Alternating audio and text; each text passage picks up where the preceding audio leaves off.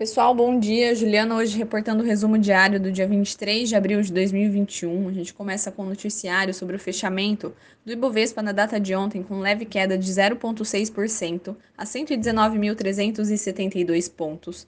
Cotação do dólar fechou a 5,45 reais índice S&P 500 americano a 4.134,98 pontos e cotação do petróleo Brent a 65,60 dólares. A gente começa com o noticiário Brasil e o orçamento público de 2021 foi sancionado com vetos parciais pelo presidente Jair Bolsonaro, mantendo acordo que havia sido firmado com o Congresso.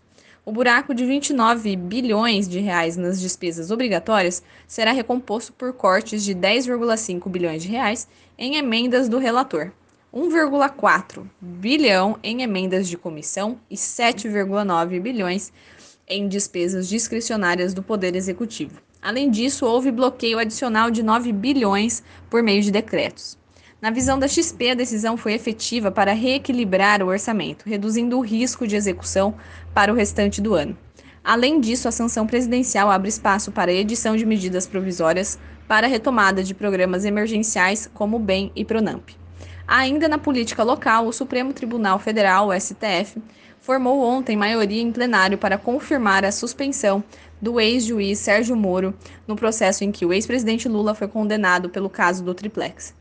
Com a decisão, não poderão mais ser utilizadas as provas do processo, devolvendo a estaca zero à ação que agora tramitará, tramitará no, na Justiça do Distrito Federal. Noticiário Internacional. Após a apresentação do pacote de infraestrutura de 2,3 trilhões de dólares, o presidente dos Estados Unidos, Joe Biden, deve revelar a segunda etapa de seu plano econômico. O plano das famílias americanas, estimado em cerca de um trilhão. Para financiar as medidas de infraestrutura social e outros gastos de saúde, o presidente deve apresentar um projeto com aumento de impostos para americanos com alto poder aquisitivo. O democrata deve propor aumento dos impostos sobre ganho de capital para 39,6%, o que, juntamente com uma sobretaxa existente sobre a renda de investimentos, significa que as taxas de impostos federais para investidores poderiam chegar a 43,4%. O imposto atual é de 20%. O aumento deve enfrentar resistência de republicanos e até de democratas moderados, que são mais cautelosos na seara tributária. Por fim, ontem tivemos o primeiro dia da cúpula de líderes sobre o clima, evento convocado pelo presidente Joe Biden para impulsionar a agenda global de combate às mudanças climáticas.